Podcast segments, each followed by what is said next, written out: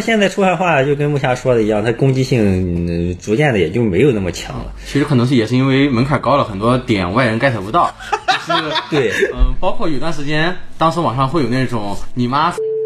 啊，那四个字母的各种文化衫，还有在别的地方打 call，会真的有人信一些解释，比如说什么这四个缩写是呃永远不要放弃的英文缩写啊、之类的，因为本身它这个传播的途中就会有很多的这种假消息，嗯，所以导致很多人可能对它有一些曲解，然后也进一步促进它的传播。